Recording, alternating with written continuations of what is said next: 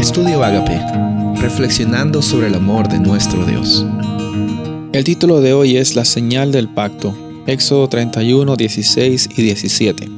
Los hijos de Israel guardarán pues el día de reposo, celebrándolo por todas sus generaciones como pacto perpetuo.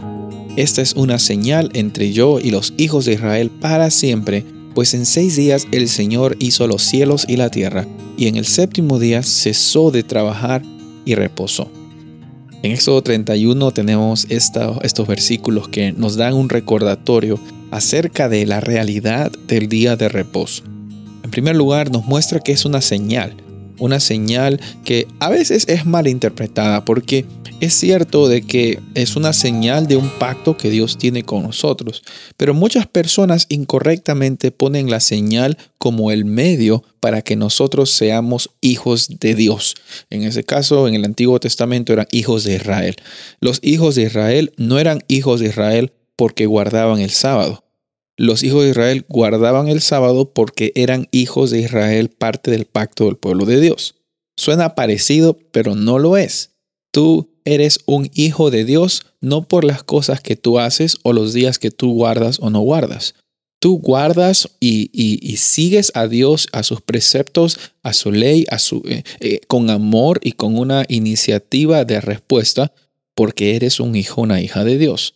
Es muy diferente la actitud, la, la postura que nosotros tomamos cuando nos enfocamos en la señal como un medio para alcanzar la salvación o literalmente porque hemos recibido la salvación, nosotros vivimos con la señal del sábado como parte de nuestra experiencia, como parte de, la libertad que recibimos en Dios.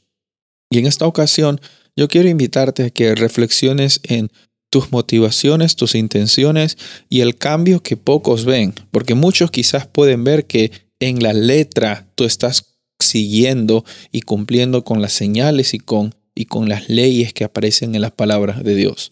Pero mi invitación aquí es para que reconozcas y, le pidas a Dios la sabiduría que te la puede otorgar cuando se la pides, para que veamos realmente nuestras intenciones, que nos pongamos en cuenta y reconozcamos que en el pacto, en la idea del pacto y con la señal del pacto que muchas veces en la Biblia es reconocida y conectada con el sábado, Dios está dando siempre la iniciativa.